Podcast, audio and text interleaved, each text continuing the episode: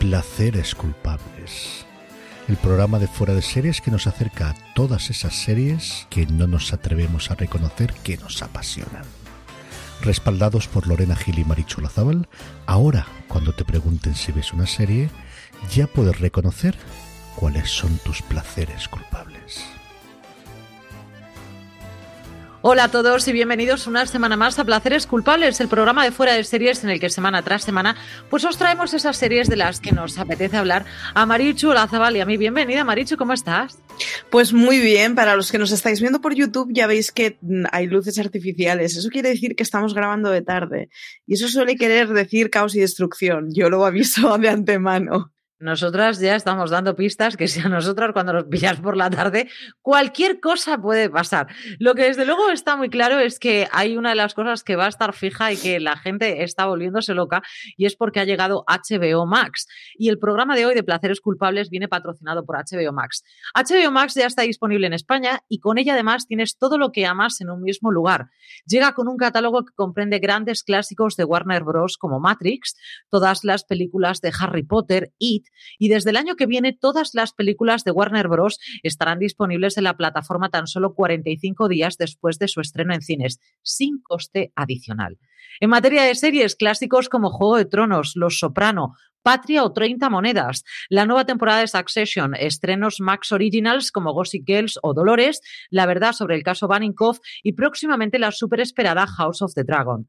Todo esto por solo 8,99 euros al mes, con una oferta especial si te suscribes todo el año, en la que pagas solo 8 meses. Y si eres nuevo suscriptor, puedes conseguir tu suscripción con un 50% de descuento para siempre, sí, para siempre, mientras mantengas tu suscripción mensual, solo 4,49 euros al mes. Eso sí, no te retrases porque esta oferta estará disponible por un tiempo muy limitado. Y es que HBO Max es todo lo que amas en un mismo lugar. Y hoy, por supuesto, lo tenemos en placeres culpables. Marichu, querida mía, ¿qué has estado viendo esta semana? Pues esta semana he visto pocas cosas, eh, ya no para mi ritmo, sino he visto pocas cosas para el ritmo de En general. Sí. Eh, eso sí, me he visto la temporada prácticamente completa de Monsterland, la había empezado la semana anterior. Y, he visto eh, poco, pero hubo un día a lo que me has comí visto lo mismo. Siete episodios de Monsterland del tirón en un día. Eh, no es una experiencia que os la recomiende. Tenéis un review y un razones para ver de Monsterland. Lo que no os recomiendo es verla del tirón. La serie es muy recomendable, está muy bien. Es una serie antológica en donde cada uno de los episodios es una historia distinta, aunque es gracioso porque hay ciertos personajes que se cruzan, aunque puede ser vista con independencia sin ningún problema. Eh, está muy bien, es una historia historia de terror, es una serie de terror en donde el mayor de los terrores somos uno mismo, que esto es la típica cosa que se dice siempre en las series de terror, pero en este caso de verdad hay un par de escenitas que es como, vale, lo de menos es el fantasma. Echadle un ojo, está muy guay, eh, la tenéis ya enterita porque la estrenaron del tirón para Halloween, así que la podéis ver. ¿Qué más he estado viendo? Sigo viendo Los Simpson, yo ya no sé, creo que estoy en la temporada 15. Sigo viendo Scraps a las noches con mi señor esposo. He acabado de ver The Bite. Tenéis que ver The Bite. Es una magnífica locura de los King. Son, no recuerdo si cinco o seis episodios. Se ven una tarde tonta. Es muy entretenida, es muy loca y está muy bien hecha. Imaginaros un argumento de peli de serie B hecho con una buena factura y con los King de fondo que todo lo que hacen lo hacen bien. Pues, pues, pues claro, pues un, un gustazo muy divertido. Y además he estado viendo la serie documental de Marta del Castillo que estrenó Netflix el pasado viernes. Bien, creo que lo que más rabia me da es, es que esté Nacho Abad de fondo, pero, pero en general la serie está bastante bien y la verdad es que el último episodio es una de esas series que igual pueden puede pasar un The Jinx, no un The Jinx, porque lo de The Jinx ha sido muy fuerte, pero puede que sea uno de esos true crimes en donde no se cierre la puerta del todo al caso. Y eso suele resultar siempre bastante llamativo e interesante. Echadle un ojo, el tono es bastante templado para ser una historia reciente que tenemos cerca. Y la verdad es que, bueno, la historia cuenta al final con entrevistas de los protagonistas, con lo cual, bueno, siempre suele tener algo de interés. Y la verdad es que para ser un caso jurídico en el que ha habido tantísimos testimonios y gente rehaciéndose versiones a sus propias declaraciones, queda bastante claro, siendo una historia complicadita y enrevesada de contar. Y eso, eso es lo que he visto. ¿No se te queda mal cuerpo al verlo, Marichu? No se me queda buen cuerpo, digámoslo así. Es mucho más fácil ver un true crime cuando es una historia que siempre has leído en entrevistas, exacto, que no una historia que recuerdes mucho cómo has ido viéndolo todo. Aún y con todo, la de Marta de Castillo no es una historia que yo siguiera demasiado, o sea, o sea, la, la, fui siguiendo en el telediario, pero no fue una historia con la que me obsesionara, como pasó en su día con las niñas de Alcácer, que, o sea, a mí es historia que me quitó el sueño y a la que le he dedicado muchos años de mi vida y muchas horas de mi vida. Entonces, eh, quieras que no, se me hace un poco más fácil. Me costó más, por ejemplo, eh, el caso Alcácer que el de Marta del Castillo. Aún y con todo, eh, ver un true crime es mucho más fácil cuando se trata de una historia que o bien no conoces nada o que la conoces porque, ostras, sí, leí de ella hace 20 años en una muy interesante, jaja, qué divertido era, y es completamente imposible relativizar y marcar distancias cuando es un caso que, que recuerdas y que has ido siguiendo y que, bueno, es lo que tiene el True Crime, que es que el True Crime mm, es que es muy durillo de base. Hay que coger mucha distancia porque si no machaca mucho. La, historia es esa, ¿no? Independientemente de que veamos un true crime y que nos pille lejos ya de por sí, eh, si tienes una capacidad de meterte bastante dentro de, la piel de los protagonistas y que lo estás viendo y, tú estás sufriendo con ellos, mm, cuando además te tocan casos como el de las niñas de Alcácer o como Marta del Castillo, que son casos que, los tienes en la memoria frescos, pese a que haya pasado el tiempo, da exactamente igual, es una cosa que no se nos olvida en ningún momento que eso ha estado ahí, que es para, los que tenemos ya una cierta edad es como historia reciente de España y, lo hemos vivido, eh, es como si nos dicen algo de Miguel Ángel Blanco, o es como si nos dicen, es decir, tenemos cosas en... Guarda recuerdos.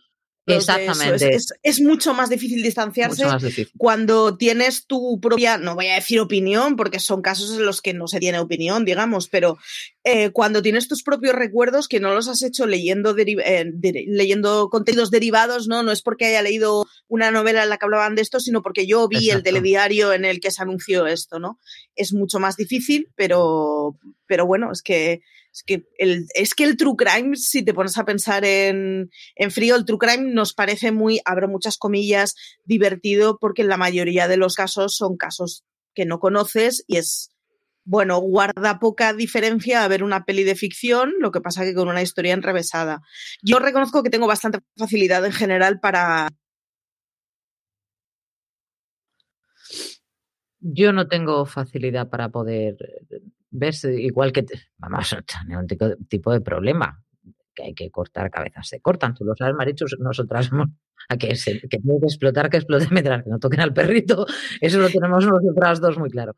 Pero en estos casos, en estos casos en los que eh, lo he visto, lo he vivido, lo he seguido, y sin que, no tienes por qué ser de la familia, simplemente empatizar no, no, con, yo, yo mi, mi, único talón de Aquiles son abuelos. Eso es lo que me da igual que sea ficción o realidad, no soy capaz de no podría. O sea, yo un true crime de, con un abuelo vinculado, o sea, con un abuelo metido en medio, no, no, lo vería, no sería capaz. O sea, a mí es una cosa así me quitaba el sueño.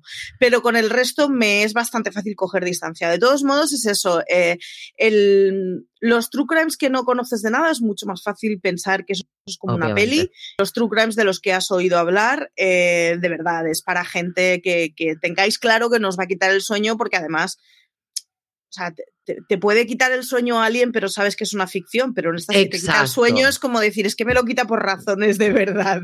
Eh, Así que... Por eso yo, eh, son cosas a las que sí que le busco el distanciamiento, porque luego yo mm, soy de las que lo mantengo en la cabeza, no es una cosa que se, que se me vaya. Em, pues yo he visto cosas mucho más light, pero vamos, con diferencia. Aparte de todos mis Chicagos y mis realities de, música y todas estas cosas, he retomado los Conners, que las, la tenía ahí un poquito, me he puesto al día con los Conners, la tenía ahí un poquito olvidada en esta última temporada. Mm, bueno, esta última temporada acaba de empezar como aquel que dice, vi el primero y dije, hijo, es que estáis...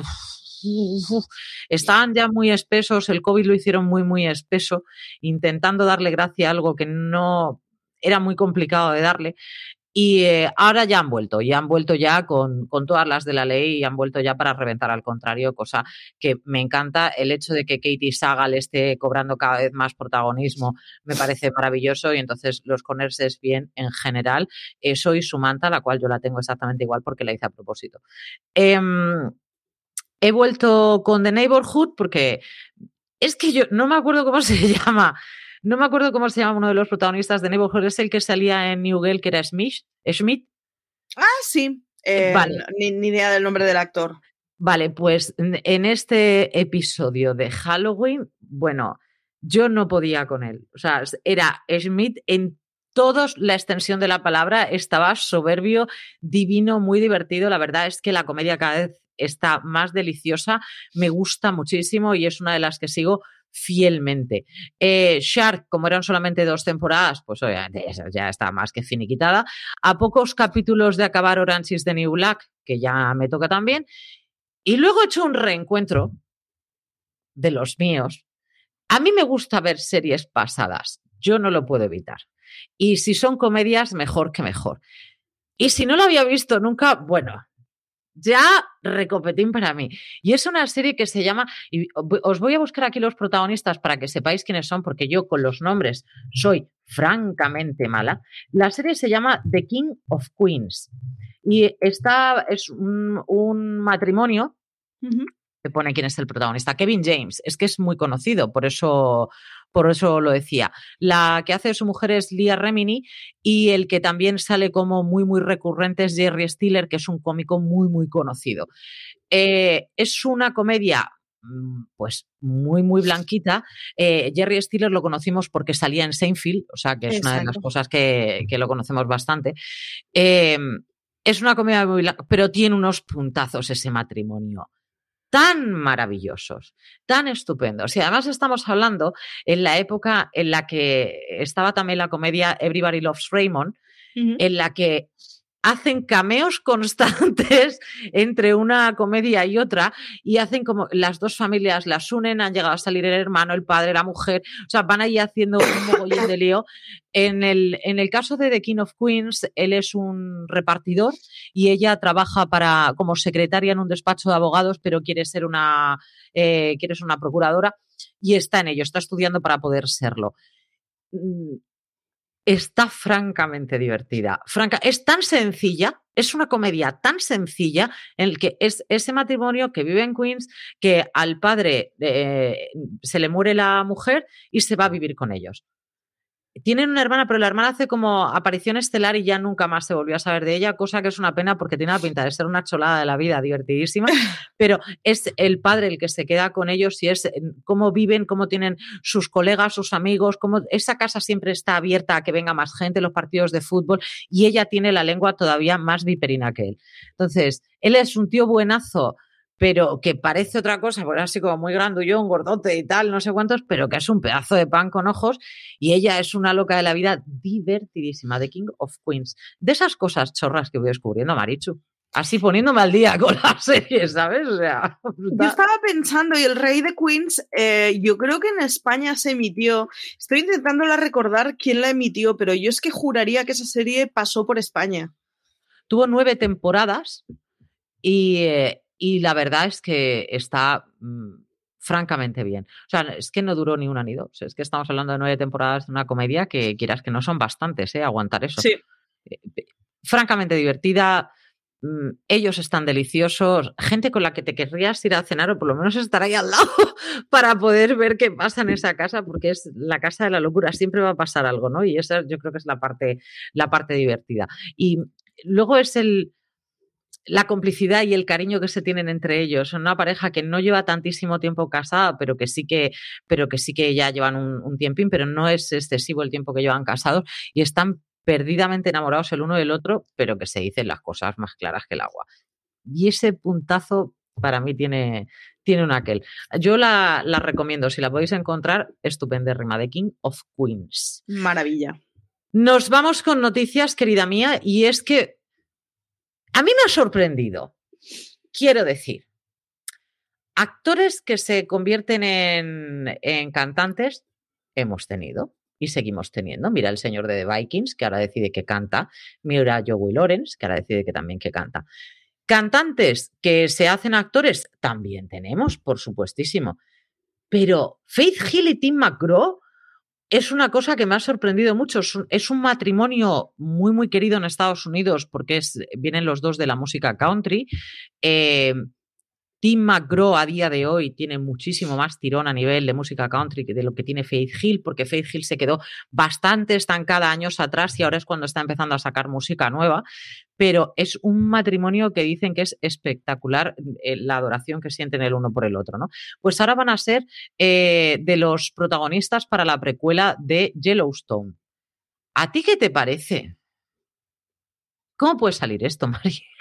Marichu, ¿va a haber música en Yellowstone? Me parece, uno, preguntarme eso, si va a haber música en Yellowstone. ¿Vas a la, la otra, a ver, es un matrimonio muy querido, pero es un matrimonio conocido en Estados Unidos. Mucho. Em, me gustaría saber cuáles son los números de Yellowstone fuera de Estados Unidos para que se hayan planteado una estrategia que es tan estadounidense. ¿O es que piensan que eso va a colar en todos lados? No lo sé, me parece una estrategia extraña, pero bueno, ya veremos no sé, yo, eh, se le va a unir al, al, a este Carter Billy Bob Thornton, que quieras que no, acaba de ganar como 900 puntos. Es ese señor al que no sabemos si querer odiar, tenemos ahí un puntazo un tanto extraño, pero es que yo para mí es bien. Es bueno. como, a ver, no me iría de cervezas con él, ¿vale? Pero te veo en la tele, que está muy Hombre, Billy Bob Thornton siempre es mejor que mi vecina del quinto, pero, pero no, no lo sé, reconozco que me parece como una decisión como muy anónima y... ¿Verdad? Sí, o sea, es el, es el rollo de. Tienen que tener muy claro que esto va a cuajar en Estados Unidos para vender dos caras que son completamente desconocidas fuera de Estados Unidos. Pero a ver, que generalmente que te puedes equivocar, pero generalmente quien toma estas decisiones se las ha pensado un par de veces antes de darle al sí, o sea que sus números habrán hecho y habrán decidido que les ha cuadrado. Veremos. Vamos a ver. Lo que no sabemos si a mí, a mí no me cuadra. Yo te lo digo que lo he sufrido y a mí no me cuadra. Alisa Milano, que yo sé que tú, fan de Alisa Milano, yo también soy fan de Alisa. Es decir, yo le tenía mucha presión en Brujadas. Mm, no nos vayamos a volver locas. Y es que Alisa Milano, tiene el mejor GIF del mundo, que es ella sudorosa, abanicándose, en plan, qué calor, que es eh, básicamente lo que pienso siempre que veo a mi cruz de Twitter poniendo fotos suyas entrenando. Entonces Alisa Milano está muy pendiente en mi cabeza. Tú sabes que luego me tienes que mandar cuál es tu crush de Twitter, ¿no? O sea, esto yo lo, lo, tengo que saber y tengo que ver a Alisa Milano haciéndose así. Pero esta señora, a ver, está muy metida en la política, por una parte, muy involucrada para que la gente, que bien, que me parece estupendamente bien, pero ya se le está yendo, ahora sale en TikTok cantando y haciendo cosas así un poco extrañas, la gente la critica muchísimo, pero Alisa, querida, mm, que hayas tenido cesárea no quiere decir que sea, que tenga algo como increíblemente tribal en mi cuerpo y que parece casi un tatuaje yo es, eh, a ver, yo es que tengo un problema. No, y soy, no. soy muy poco mística. Entonces, todas estas cosas, primero, eh, empatizo cero y segundo, respeto porque no acabo de entender muy bien el misticismo con estas cosas. A ver. Pero es que a mí me parece que una operación tiene muy poco. O sea, sí, sí, pero, pero una operación. O sea, claro, las, consecuencias ser muy madre, pero tan rajado. Exacto, las consecuencias de eso es que, traes una vida al mundo y que es maravilloso y, no me voy a poner a, descubrir ahora que la maternidad es maravillosa y te cambia la vida. Pero en sí eso es mm, rajarte con un cuchillo y coserte. Mejor o peor explicado. Hay cesáreas muy malas, hay cesáreas con, con cirujanos que lo hacen maravillosamente bien, independientemente de todo esto. Querida mía, Rosa Mosqueta, A, B, ¿qué me estás contando? O sea, yo soy de cesárea y tatuada. Y te puedo asegurar que yo veo mi tatuaje y digo, tatuaje. Y veo la cesárea y digo, ay. Yo es que soy muy poco mística. Eh, yo debe ser que tampoco, porque yo esto no lo entiendo. No puedo entender que tú veas tu cicatriz y digas, esto tiene algo de tribal y estupendo. Pero de, todos modos es que me, pasa en general, ¿eh? O sea, a mí todas estas, o sea, yo, tengo una cicatriz enorme en la cara, que todos los que veis por YouTube me la, estaréis viendo. Eh, y esto, yo me acuerdo que eh, había mucha gente intentándolo vender como, estos son recuerdos de tu vida. Eh". Que no, colega, que esto es una cicatriz. O sea, no lo sé, empatizo muy poco con todos estos misticismos de, pues eso, la marca de todo lo que has vivido y que, que sí, que sí, pero la marca si está oculta, como mejor que la de Harry Potter y ya está, Alisa. No, pero ya, ni por esas, es que, o sea, no, soy incapaz de verle una subtrama mística y sentimental al hecho de tener mm, marcas que te has ido haciendo a lo largo del tiempo. No lo sé, tampoco este me, parece una que en este caso es una marca de haber nacido dos hijos. Qué estupendo, qué chica. Que, sí, que sí, que sí, pero, pero, es que en mi cabeza lo separa completamente. Yo que sé. Claro, no, no. Em, Tú y yo, y por eso aquí está Alisa Milano diciéndole que nos sigues cayendo bien. Pero Alisa, cuidado, que te, la, que te la está jugando y cuando te quieras dar cuenta, te conviertes en una que yo me sé. Y con eso ya lo dejamos ahí open, total. Em, la que me ha sorprendido que salga a estas alturas del partido y que por eso lo he traído, y es que no todo el mundo recordará eh, la casa de la pradera. Pero los que sois muy jovencitos, a lo mejor se lo habéis escuchado a vuestros padres. Y las que no somos tan jovencitas veíamos la casa. veíamos la casa de la pradera el ratico que nos dejaban, ¿no? Era una, una, serie protagonizada por Michael Landon, que luego hizo una serie también muy conocida como fue Autopista hacia el cielo. Y eh, la casa de la pradera fue un bombazo absoluto insistimos, solamente teníamos dos canales, ¿vale? O sea, tampoco teníamos una escapatoria muy grande. Entonces, la Casa de la Pradera nos contaba la vida, no me digas más, en la pradera de una familia de un mogollón de gente y cómo el padre y la madre eran un primor de gente. Pues en este caso, la madre, que es Karen Grassel, eh, que, que hacía de Caroline Ingalls, eh, ahora ha sacado una biografía para contar un poco lo que ha sido para ella todo este camino de ese éxito y sobre todo el camino del alcoholismo, que a ella la llevó totalmente de cabeza. Una de las cosas por la que ahora es noticia esto, porque a lo mejor esta señora saca ese libro y nos hubiera dado exactamente igual, al menos que fuerais muy fanáticos de la Casa de la Pradera y os pillara ya muy mayores viéndola, el caso es porque va a haber un reboot de la serie que no sé quiénes eran los protagonistas y no sé, pero esto es como una de las Tejas Verdes cuando salió y que luego volvieron a hacer eh, una nueva. Más o menos va a ser Tarín Parín. Así que lo veremos. Veremos a ver qué hacen con. Es que Michael Landon, todos los demás a mí casi que me da, me da igual. Los pocos para sustituir, en este caso, eran Michael Landon y la que hacía de Laura Ingalls. Eran los dos ahí que tenemos nosotros en la cabeza. El resto, no sabemos qué, qué fue de ellos y francamente que esta señora que ha escrito un libro y ya está. No, pero yo creo que el precedente de Ana de las Tejas Verdes que has comentado es un precedente magnífico. Ana de las Tejas Verdes no funcionó mal en Netflix, es decir, son historias que siguen funcionando bastante bien. Eh, sigue, sigue habiendo reediciones magníficas de Ana de las Tejas Verdes, digo magníficas como físicamente la edición. Eh, estoy pensando en el, libro eh, partiendo del mito de Ana de las Tejas Verdes que hicieron Iria y Selena y Selene hace pues, un par de meses. Quiero decir que, que son que es como lo recordamos como muy viejo, pero son historias que al final siguen funcionando perfectísimamente.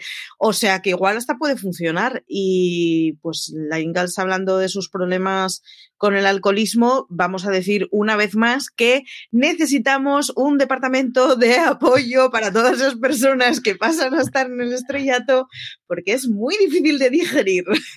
y creo que ya, o sea, no sé cuántas veces hemos dicho eso, pero es, pasa especialmente con la chavalería, pero a, bueno, a cualquier adulto de golpe, efectivamente, nos cambia la vida con una historia de estas para la que no estamos preparados y estaría muy guay que todas esas personas tuvieran un psicólogo que les ayude ayudaran por el camino, porque es muy difícil no perder la cabecita.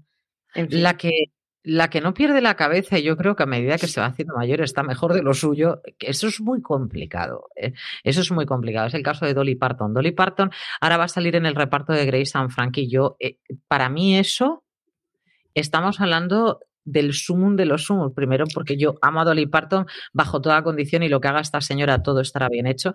Pero es que ella eh, formó parte, junto con Lily Tomlin, del reparto de Nine to Five, que fue la canción tan conocidísima que tenemos todos en la cabeza de Dolly Parton, pero es que eso fue una película.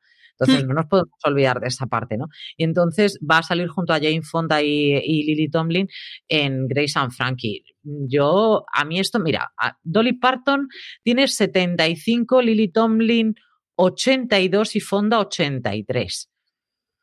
¿Qué queréis que os diga?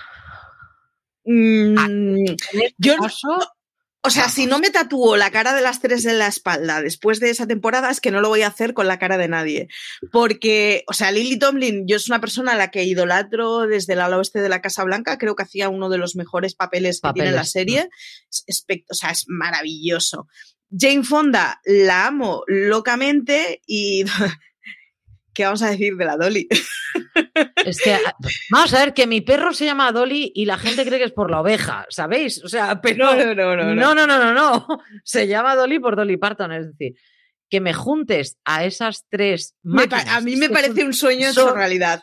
Exactamente. Entonces va a ser uno de los capítulos que estaremos esperando, pero además con ansia.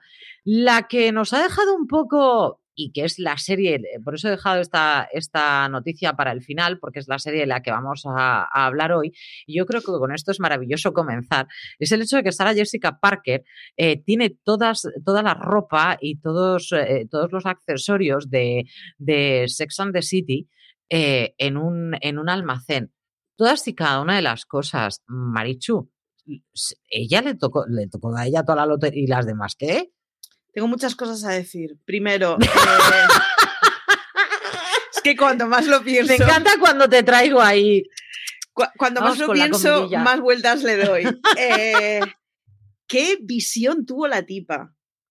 O sea, yo quiero esa eh, visión para invertir en el IBEX 35, que lo sepáis. Eso para empezar.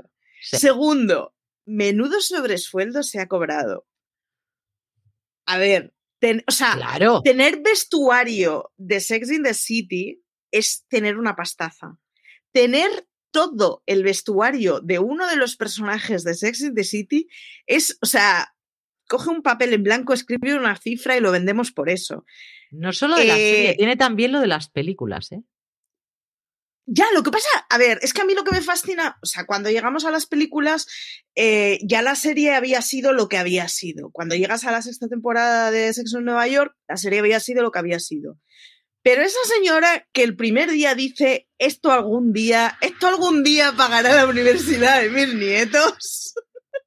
Ostras, vaya vista, por un lado. Y segundo, necesito que me dejen encerrada un día en, ese Blue Space alquilado lleno de tesoritos, en donde tienes bolsas con, porque además dice que lo tiene todo absolutamente ordenado por, es, em, por temporada. Sesión, no, exacto, por temporada y episodio. O sea, es que es como una cosa, es un sueño hecho realidad. Además, Sexo en Nueva York es una de esas series, bueno, ahora hablaremos mucho de ella, pero es una de esas series en donde evoluciona muchísimo la estética de su personaje protagonista. Y hay temporadas que a la pobre parece que la haya vestido el enemigo y hay temporadas que es como, Dios mío, me he muerto y estoy en el cielo, estas ropas, estos bolsos, estos de todo. Pese que el personaje de Sarah Jessica, mm, siempre fue un, yo, yo creo que siempre tuvo un toquecito choni en muchos de sus vestires y sus complementos, sobre todo los complementos. Pero pensar en que hay una habitación en el mundo en donde está absolutamente todas sus ropas ahí, en fin, necesito unas vacaciones en ese Blue Space. Entramos de lleno en, Sexo Nueva York y en lo que supuso Sexo Nueva York. Fue una auténtica revolución. Estamos hablando de una, una serie que nace de un libro que, si os habéis leído el libro, cómo Dios sacó esa serie, o sea, es nada que ver absolutamente nada que ver. No tiene, no es como si te lees el diario de Bridget Jones, ves la película de Bridget Jones, tiene coherencia. Te lees el libro de Band Brothers, ves Band Brothers, tiene coherencia. Digo lo de Band Brothers porque acabamos de grabar un razón para ver y yo estoy totalmente metida con el libro de Ambrose. Pero tiene su coherencia. Tú te lees el de Sexo en Nueva York y dices, ¿me está vacilando con 10 de humo? O sea, ¿qué me estoy leyendo exactamente? Porque no tiene nada que ver con, con, la serie en este caso, sino que han sacado, como si dijéramos, la esencia del libro y de ahí lo trasladaron y luego lo plasmaron en una serie. Sexo en Nueva York y la protagonista, en este caso Carrie Bradshaw, marca un antes y un después en el sentido de eh, hablar mucho y hacerse muchas preguntas a sí misma, romper de vez en cuando esa cuarta pared, eh, estar escribiendo mientras que nos está contando la historia. Eso luego hay mucha serie que lo ha ido, lo ha ido copiando y nos ha ido contando un poco la historia de la misma manera. Pero Carrie Bradshaw es mm, una mujer que al fin y al cabo, la historia de sexo en, en Nueva York es la historia de cuatro tipas que da gracias al cielo de que son colegas en Nueva York, porque tener pareja y tantos amigos en Nueva York y toda esta historia y conocer a tanta gente, complicadísimo en una ciudad tan anónima, en este caso como, como es Nueva York. Mm, yo no sé, eh, además esto me hizo mucha gracia, ¿no? es una de las cosas que todo el mundo se plantea. ¿Tú quieres más Carrie o quieres más no sé quién? ¿Eres más tal o eres más creo que es la subdivisión de toda mujer en cuatro partes eh, y que cada una saca luego eh, la parte que, más puede aflorar en ella. Hay gente que es hiper mega tímida y entonces vamos a encontrar un tipo de protagonista. Hay gente que es todo el día dudando, que por eso a mí me ponía tan nervioso Carrie Bradshaw, que es la mujer de la interrogante en la cabeza y que no se decide jamás por nada, exceptuando los zapatos. Yo es una cosa que no entiendo. La que tiene las cosas bastante claras y tiene un objetivo en la vida, que en este caso estamos hablando de Miranda. Y por último, la que no va a envejecer en la vida porque es divina de la muerte y su, su objetivo es, mira, yo voy a estar con todo el que pueda y más, me lo voy a pasar pipa y si sale alguien bien y si no, yo no me voy a comer la cabeza por esto, ¿no? Que es el caso de la protagonista de Skin Catra. ¿Yo qué quieres que te diga, Marichu? Marcó demasiado a, las mujeres, es decir, teníamos tours para ver eh, por dónde estaban las chicas de sexo en Nueva York. Hemos tenido para poder llevar el mismo pelo que llevaba Carrie Bradshaw, que no nos equivoquemos, es decir, Carrie Bradshaw es la mujer que más partidos se saca en el mundo. Mogollón, una pasada. Porque es, o sea, sin maquillar y recién levantada es de susto. Estoy convencidísima. Pero esa señora se arregla y te mata qué bien lo hace. Sí, y qué pies más bien sostiene. Sí, em, sí yo, reconozco que eh, a, mí, es que claro, a mí Sexo en Nueva York me marcó de una forma muy extraña. Yo Sexo en Nueva York la vi, acabó en 2004 y yo la vi cuando ya había acabado entera la serie. Hasta entonces había oído hablar de ella, había visto alguna cosa, pero eh, yo reconozco que es una de esas series que, ah, va serie, o sea, va frase así como muy, en fin, muy intensita, pero me reconcilió con mi feminidad. No, no, pero es de estas series en que o sea, yo rehuía mucho de las cosas para mujeres porque me parecían siempre que eran cosas como muy cursis y me había acostumbrado a renunciar muchísimo de eso. Y Sexo en Nueva York fue como el, eh, como el enfrentarme, el, el no, tía, puede haber cosas de, de, mujeres que tengan su lado cursi pero que no sean completamente cursis y que estén muy encaradas en una cosa de mi target son las mujeres, hago unos contenidos para ellas, etc spoiler, estoy segurísima que Sexo en Nueva York la han visto muchísimos más tíos heteros de los que lo quieren reconocer, no tengo la menor duda. Porque cuando todo el mundo tiene su opinión de una serie o de un programa, es que lo has visto eh, más o menos lo suficiente para enterarte. O sea, Sexo en Nueva York es una serie hecha para mujeres y para gays, sí, ya, y para todos los tíos heteros que la quieran ver. Que todo el mundo tiene su opinión sobre eh, Mr. Bean. O sea que, en fin, que sí, que a mí es una de esas series que, yo reconozco que me marcó mucho, pese a que no viví el, el furor en su momento y pese a que la simplificación de cuál de ellas cuatro eres a mí siempre se me ha quedado un poco escasa. Pero creo que es una serie que de alguna forma la castigamos mucho porque es una serie que empezó en 1998. Vosotros acordaros de, las, eh, de las Olimpiadas de Atlanta. Vale, sumadle dos años. Ahí empezó esto. Vale, ese recuerdo lejano que tenéis de las Olimpiadas de Atlanta, eso que ya no recordáis en la cabeza, eso es el inicio de Sexo en Nueva York. ¿Cómo estaba el mundo entonces? Es decir, me parece que con la cabeza de 2021 es muy fácil decir que Sexo en Nueva York tampoco era tan provocativa como era. Y posiblemente Sexo en Nueva York en 2004 ya no fuera tan provocativa y ya fuera un camino que estuviera muy abierto. Pero, hostia, no me parece nada mal lo que hicieron pensando en, dos, en 1998, ¿eh? Y sobre todo en, en esa imagen de las tías no solo hablan cursimente de sentimientos, también hablan de otras cosas pese a que era una serie que evidentemente caricaturizaba los, los, los, temas y los momentos en los que hablan las mujeres. Normalmente, bueno, yo no sé tus amigas, pero al menos las, amigas las mías no solemos hablar tanto de los tíos, también te lo digo. Para nada. O sea, mm, y conforme cumplo años pasa menos, porque conforme, sí, conforme cumplo años, las crapulillas deciden ir de crápula y no prestarle demasiada atención. Las que tenemos una pareja estable, tenemos a alguien con quien estamos a gusto, entonces no hace falta ir diciendo todo el día, pues sigo igual de a gusto que ayer, no sé cómo decir. no hace falta, la necesidad. O sea, no. Pero, pero con todo, yo creo que, o sea, sí que explicaba mucha de qué es lo que le pasa a muchas mujeres en muchos momentos de su vida. A mí, yo además reconozco que yo llegué a Sexo en Nueva York después de ruptura súper dramática, con lo cual la abracé encantada y llena de paquetes de Kleenex y encantadísima de absolutamente todo. Yo creo que no he llorado nunca tanto como con los papeles, como con los episodios en, en París con ese novio ruso de mierda. Bien. Que cada uno llora con lo que sea, Marichu, pero yo a ti te pongo una canción tierna y te me caes al suelo. Entonces, claro, ahí no, no puedo entrar. yo reconozco que a mí Sexo en Nueva York me pilla ya con, con, otra cabeza, ¿vale? Es decir, me pilla con la cabeza muy, mucho más muchísimo más. También es cierto que la tengo ya de entrada, es decir, con una cabeza bastante más fría.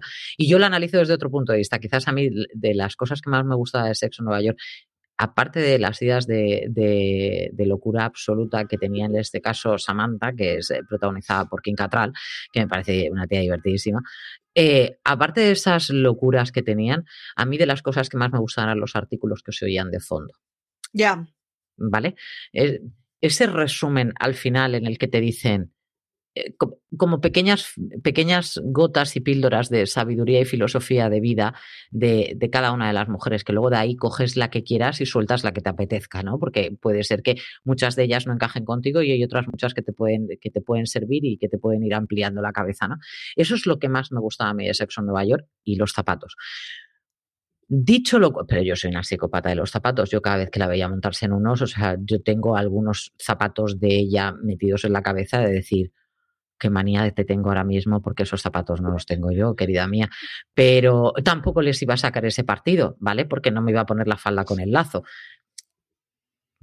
Dicho lo cual, eh, creo que es una serie que mm, marca muy bien los prototipos, comillas, los prototipos y los estereotipos que la gente tiene en la cabeza de, cómo son las mujeres o cómo más o menos pueden llegar a ser las mujeres. Y mm, no es así no es tan marcado.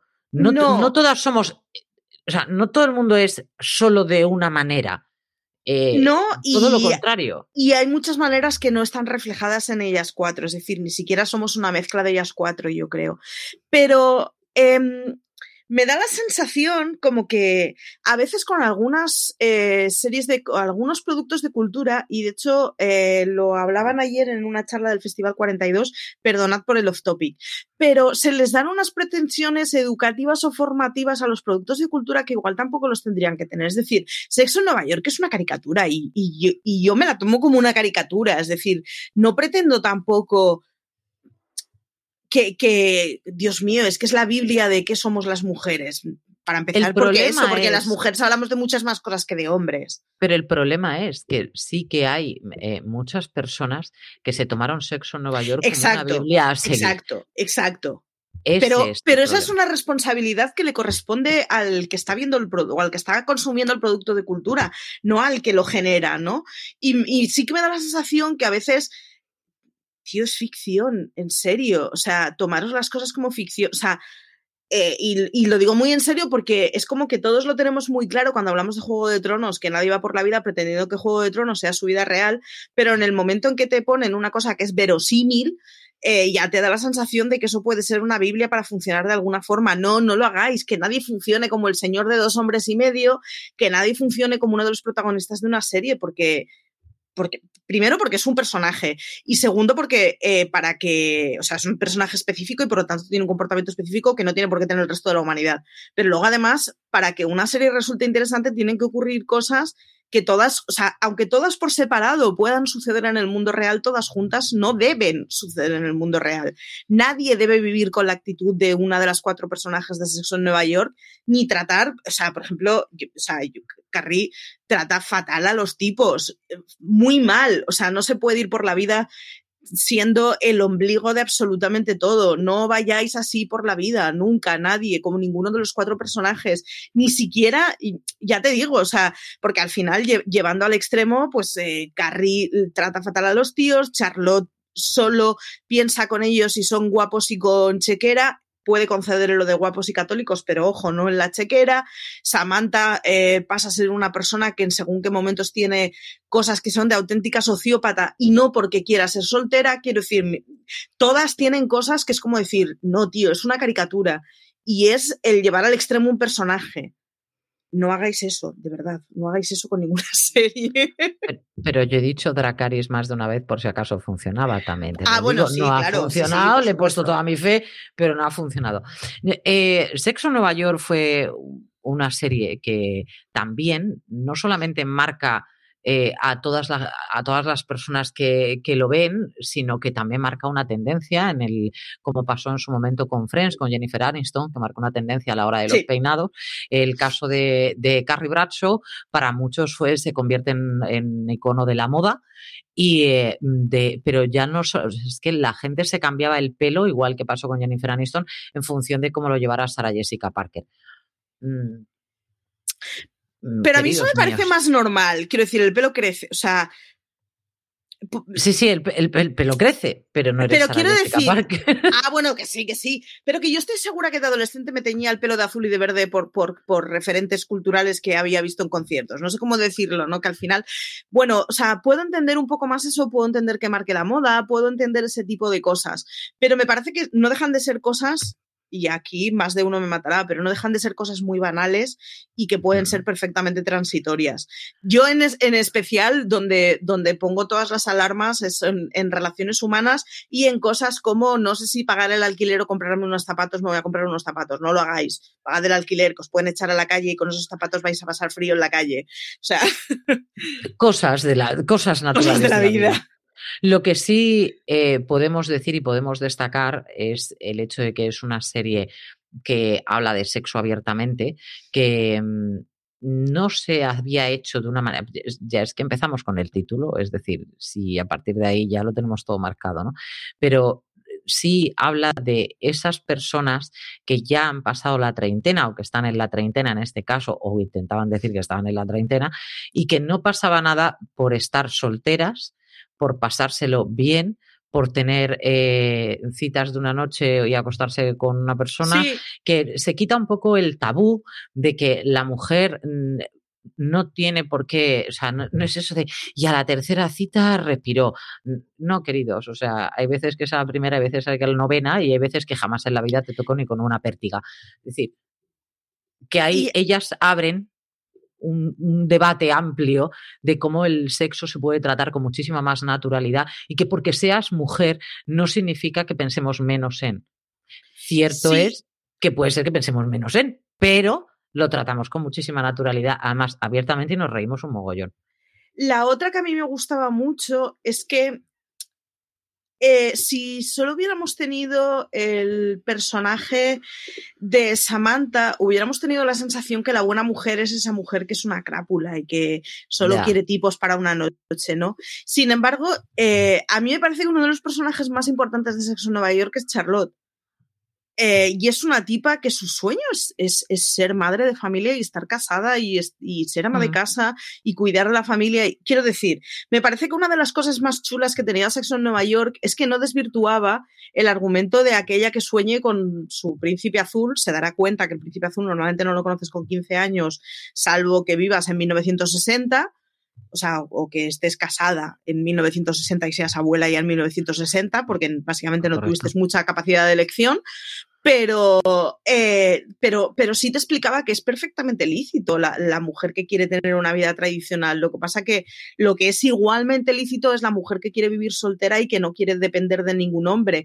Y cuando digo depender de ningún hombre, estoy pensando en Samantha, pero estoy pensando también en Miranda, que es una tía que no dependía de ningún hombre, pese a que se casaba con amor, con un chaval, que además era fantástico que el chaval fuera camarero y no tuviera un duro, ¿no? El rollo ese de he querido ser una abogada de éxito con muchísimo dinero y muy bien posicionada en Nueva York y al final me he enamorado de una persona que es un camarero, pero es que es que qué bien me trata. O sea, el rollo ese a mí era una cosa que me gustaba mucho, el que se pudiera podías tener el rollito del fem fatal, pero podías tener también el, rollo de, pues eso, de Charlotte enamorada. Y una de las cosas, pese a que el personaje de Carrie a mí no me ha gustado nunca, una de las cosas que me gusta mucho y que me reconforta mucho es cómo tratan todo el tema de la maternidad con ella, por ejemplo. Es una de esas cosas que me parecía muy necesaria. Posiblemente en 1998 era muy necesario explicar que hay mujeres que se quieren quedar solteras, y me parece que en pasados los 2000 es muy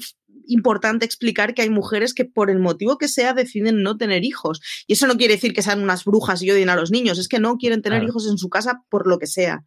En ese, en ese sentido, a mí me parece que Sexo en Nueva York sí es súper importante sobre todo además porque no demoniza el personaje tradicional. Yo no estoy enemistada con, las chavalas que hay a mi alrededor y con las amigas que tengo que tienen un novio desde hace 20 años teniendo 40 y ni con las que han tenido varios críos, ni no estoy en absoluto enemistada con ellas, como no estoy enemistada con las amigas que tengo de 40 años que siguen siendo solteras.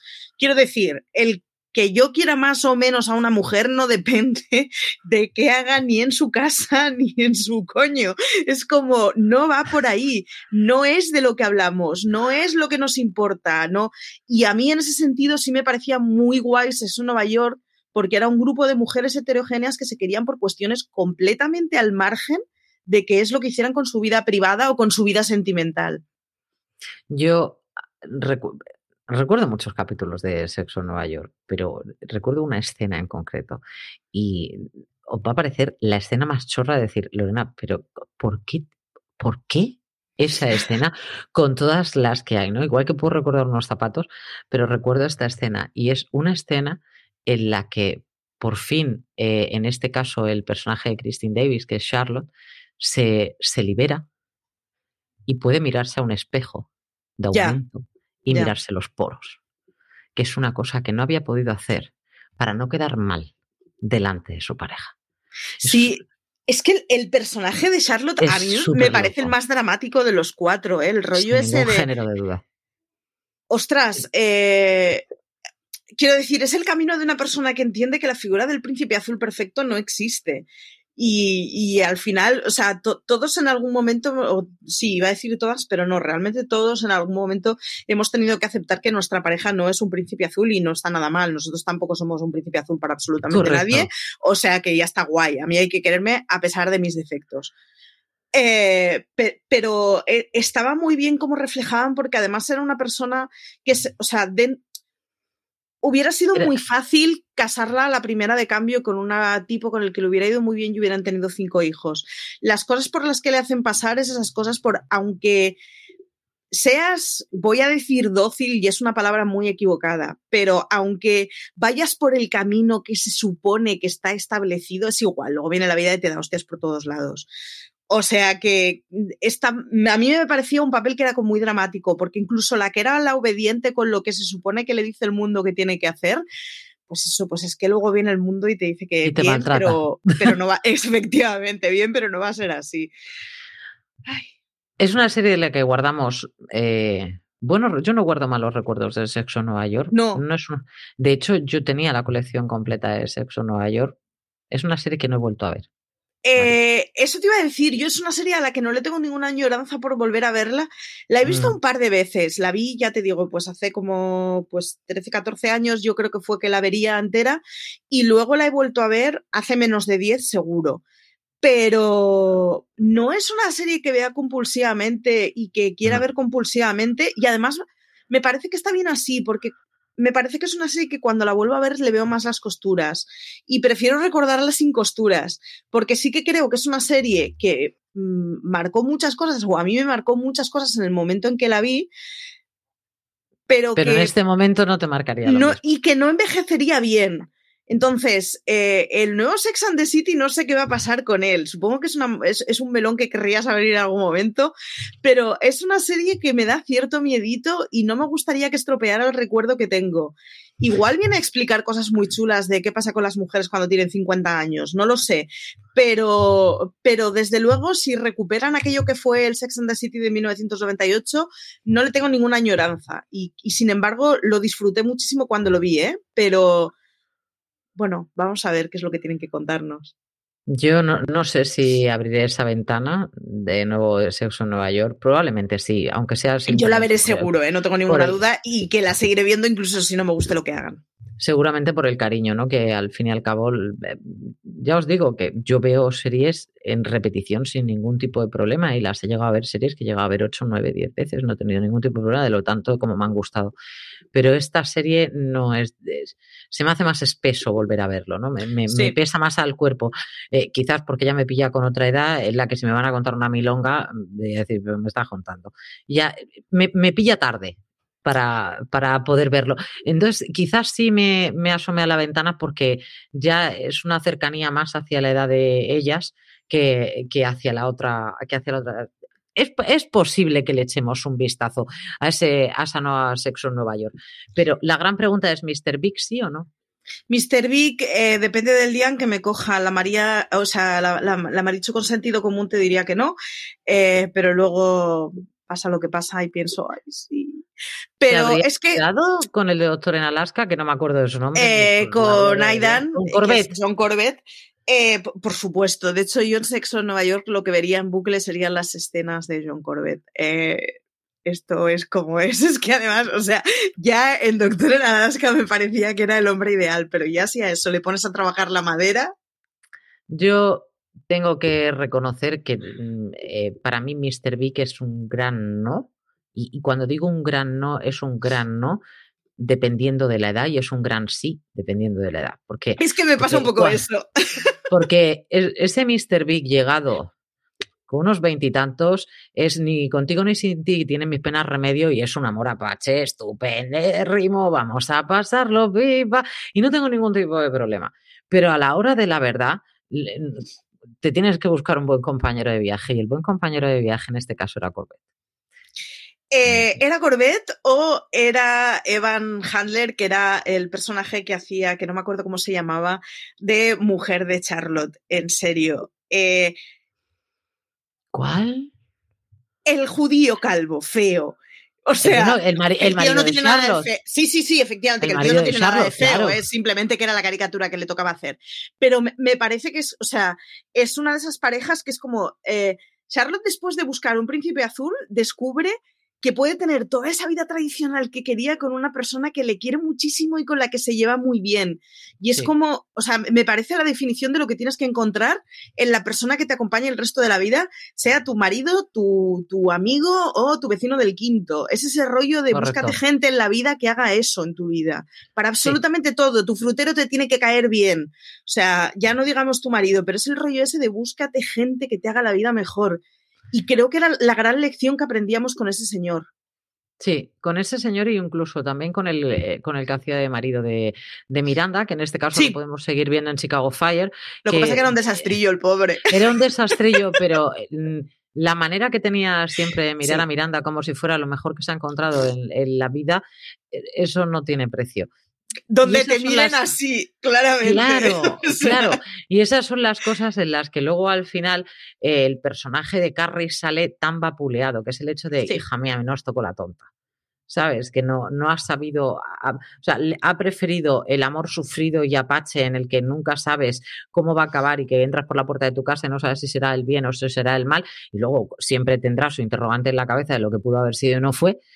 Y, y, y no es no es pues para mí no es racional y es un, una parte, es muy, es muy pasional, sí que es cierto, pero hija a determinada edad tener un poquito más de cocorro, ¿sabes? O sea, porque Mr. Big es totalmente impredecible y no sabemos por dónde va, por dónde va a tirar el fuego. Además es totalmente, o sea, yo creo que hay, hay, un problema que tienen porque estoy intentando recordar las películas que se hizo de sexo en Nueva York, que, me parecen bastante infames, pero estoy intentando recordar qué es lo que pasa con Mr. Big en esas películas y siguen teniendo... Eh, un machaque continuo. Exacto, siguen teniendo la cosa esa como de no poder decir las cosas que piensas en la cabeza con la persona con la mm. que vives. Y, y yo eh, siempre repito esto y joder, parece que, parece que sea una hippie, pero no, lo digo de verdad. Estas cosas, eh, no, puede ser que le exijas a tus amigos cosas que no exiges a tu pareja. Si tus amigos tienen que ser gente con la que puedas hablar de las cosas que te pasan por la cabeza, tu pareja tiene que serlo. Y si no, de verdad no compensa. Es que no compensa. No le dediques más horas a una persona con la que te lleves mal que a una persona con la que te llevas bien. Eh, cásate con tu mejor amiga, lo digo en serio.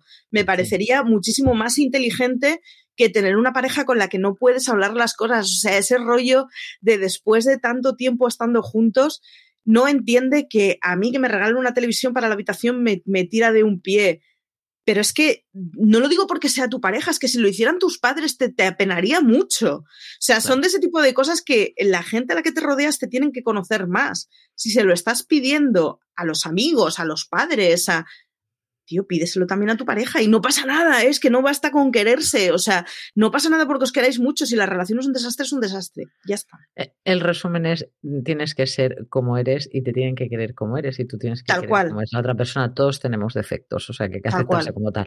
Y hasta aquí el consultorio sentimental del día de hoy de placeres culpables, ya hemos dicho que grabamos por la tarde y esto podría ser cualquier cosa, querida Marichu, y además esto ya ni Carrie ni Samantha ni el que sea, queridos míos. A ver. Quereos. El consultorio de la señorita Pepis. El consultorio es madre. ¿Cómo se nota cuando grabamos por la tarde? Tal cual.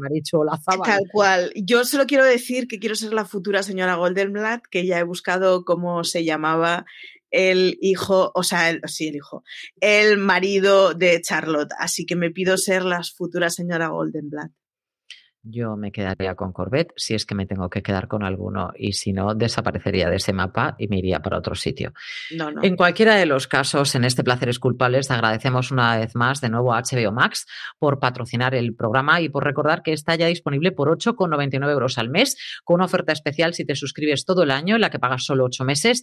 Y si eres nuevo suscriptor, puedes conseguir tu suscripción con un 50% de descuento para siempre, mientras mantengas tu suscripción mensual. Solo 4,49 euros al mes. Eso sí, no te retrases porque esta oferta estará disponible por un tiempo muy limitado. Querida Marichu Lazabal, hasta se me cambia el fondo de pantalla.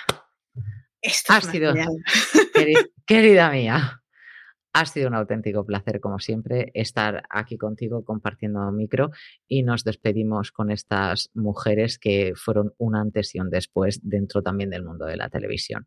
Efectivamente. ¿Algo que decir? No, que, que, nada, que la futura señora Goldenblatt se despide aquí, que a ver qué nos vienen a contar Sexo en Nueva York en un futuro y que podéis ver todo el histórico de programas como siempre en YouTube y en todas las plataformas habituales en donde están los podcasts de confianza. Y como siempre, queridos míos, gracias por haber estado ahí. Hasta la próxima.